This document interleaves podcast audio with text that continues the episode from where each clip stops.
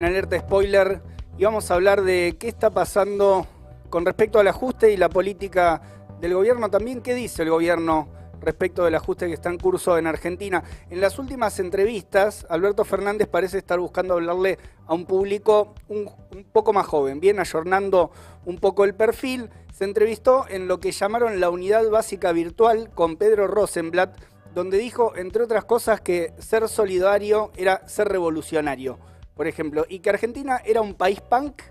eh, porque se toma esta idea de que no hay futuro eh, y buscaba ahí una explicación de cómo se mueven también las cosas y la política en Argentina. Como la idea de lo punk eh, quizás queda un tacto desactualizada para hablarle a los centennials, fue un poco más allá y se armó, se sumó este juego donde le propusieron al presidente que defina por cringe o por flama algunas cuestiones y algunos actores de la política nacional en este programa de Mil Humores que se transmite por Canal 9. Le pidieron que defina, por ejemplo, eh, qué le parecía Basualdo, Massa, Cristina, a quienes el presidente les puso un flama. Bueno, al ministro de, eh,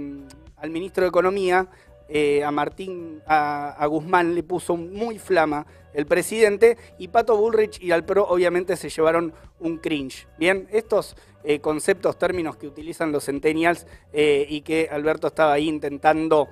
adecuar un poco su, su discurso. Lo que no le preguntaron en la entrevista, obviamente que fue en muy buenos términos, es cómo definiría al ajuste el presidente. Bien, si sería un ajuste cringe o un ajuste muy flama.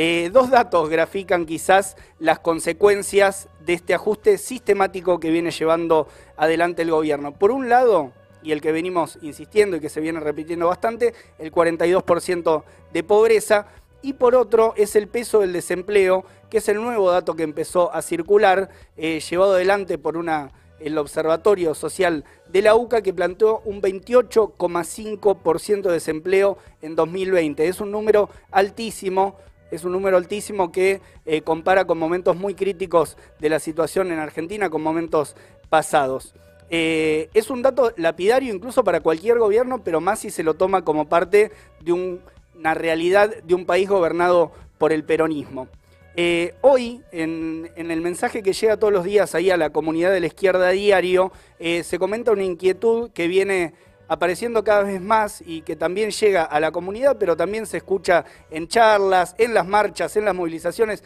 en las peleas que se están dando en distintos lugares del país, donde se trata de esta idea de que eh, un sector de la población, gente que tenía expectativas de que con este gobierno iba a recuperar el salario, a mejorar las jubilaciones o a conseguir laburo, y que ve que efectivamente no fue así. O sea que desde el punto de vista de lo, de lo concreto, de, la situación del día a día, no está mejorando mucho realmente su situación. Eh, si vamos al 2020,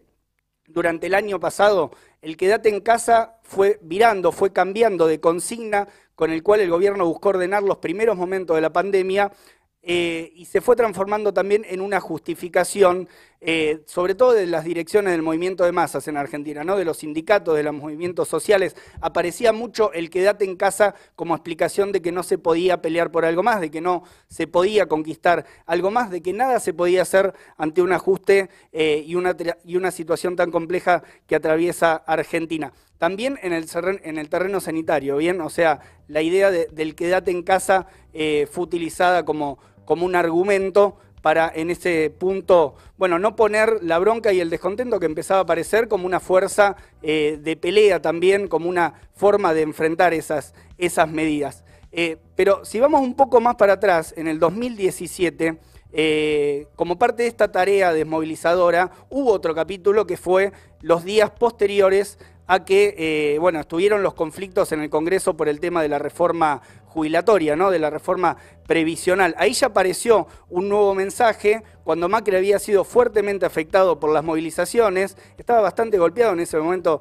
el gobierno de Mauricio Macri, pero en ese momento el peronismo empezó a tocar esta partitura que fue la de AI 2019, bien, o sea, en un momento de debilidad del gobierno del macrismo, eh, la onda fue preparar el escenario, preparar el recambio para el 2019 y preparar en última instancia el gobierno que hoy estamos atravesando en esta situación de pandemia y de fuerte, de fuerte ajuste. Eh, una, una idea alrededor de esto. La tarea de, desarmar y de pasivizar al movimiento, en este caso a los trabajadores, a los sectores populares, a los movimientos sociales, después vuelve como un boomerang en, el, en los argumentos porque vuelve a dar la idea de que eh, la situación no da, ¿no? O sea, es medio un argumento circular. O sea, la situación no da y después eh, no, no, se convocó, no se puso esa fuerza en la calle y se vuelve a discutir, se, se, vuelve a usar el argumento de que la situación no da. Por ejemplo, que no se puede avanzar sobre Vicentín, que no se pueden tocar los intereses de los millones de la soja, o el ejemplo que tratábamos ayer en el programa sobre la hidrovía, donde incluso hay un debate hacia adentro del gobierno, ¿no? Hacia adentro de la coalición de gobierno, le, plantean a Alberto la idea de que se podría avanzar en nacionalizar la hidrovía, eh, es algo que el propio presidente había anunciado y después se vuelve atrás con la explicación de que, bueno, el Estado no se puede hacer cargo de eso. Eh, entonces, de vuelta a esta lógica de que la situación no da como explicación a todo. La única verdad es la realidad, es la frase conocida del general Perón y para el gobierno la única verdad posible en este momento parece ser la de la administración del ajuste. Es una especie de no hay alternativa del peronismo pandémico eh, y de este cringe del ajuste del frente de todos. En la entrevista que le hacíamos la semana pasada a Freddy Lezarrague, charlábamos, entre otras cosas, sobre las diferencias que hay en Argentina con respecto a otros países de Latinoamérica, ¿no? Respecto de procesos que vemos donde se están haciendo experiencias de enfrentar los ajustes de los gobiernos, pero veíamos que tienen otra particularidad porque son en general gobiernos de la derecha que se ubican en el espectro a la derecha del espectro político y es distinta la experiencia que se está haciendo con el gobierno del Frente de Todos en Argentina. Pero siguiendo esta línea de razonamiento habría que ver qué pasó después de los cuatro años de gobierno macrista con un fuerte ajuste. O sea, eso no hay dudas, digamos, de cómo impactó en la vida de millones de personas, pero habría que poner desde esa lupa también el 2020 y el 2021. O sea, la pregunta es, ¿cuánto cambió en el día a día para esos millones de personas que veían en el gobierno de Alberto Fernández una, un recambio, una posibilidad de estar mejor y cuánto eh, bueno, significa más bien una situación en la cual las condiciones de vida eh, siguen bastante complicadas, ¿no? Fragilidad social, fragilidad económica. Si nos ponemos más sintéticos, capaz que el frente de todos, es decir, su militancia, eh, el gobierno, los sectores de sus votantes y los sectores que se ven influenciados por la política, basan sus argumentos para explicar esta situación en dos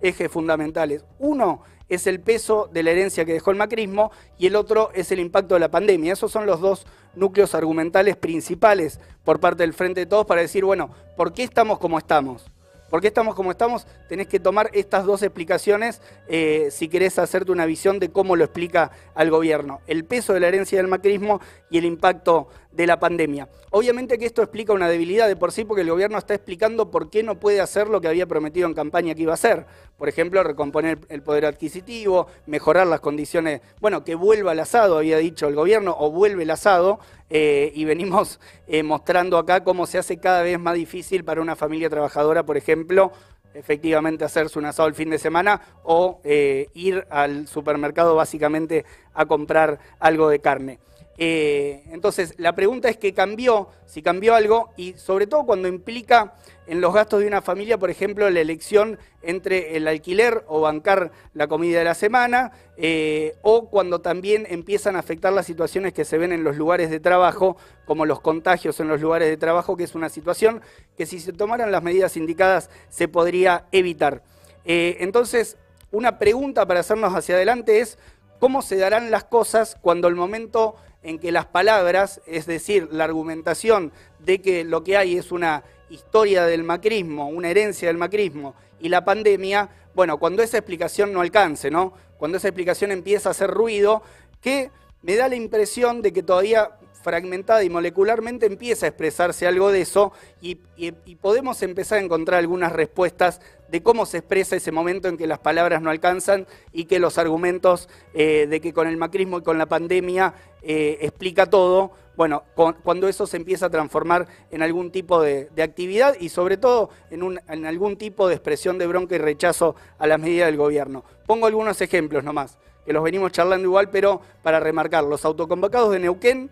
la reunión que se va a hacer el día 5 de junio para unir las peleas de los sectores que eh, se autoconvocan ante la pasividad de los sindicatos, ante la ausencia de sus sindicatos o ante la traición abierta de sus sindicatos y que agrupan sectores como la Comisión Interna de GPS, como los terciarizados de EMA y de MCM, o sea, terciarizados que vienen peleando por sus demandas, eh, incluso algunos planteando el pase a planta permanente porque están en una situación de eh, tener que ir a laburar en condiciones de precariedad, exponerse a la pandemia y siguen eh, siendo tercerizados en algunas empresas del Estado, como por ejemplo ferrocarriles argentinos. Entonces, esos son algunos ejemplos. También está la Asamblea Permanente de Lugano, en la que con la presencia de Norita Cortiña se reunieron docentes, estudiantes, jóvenes y trabajadores del barrio de Lugano para organizarse y pusieron en pie una asamblea permanente y ni hablar las familias de Guernica que vienen batallando y peleando por eh, el derecho a la vivienda.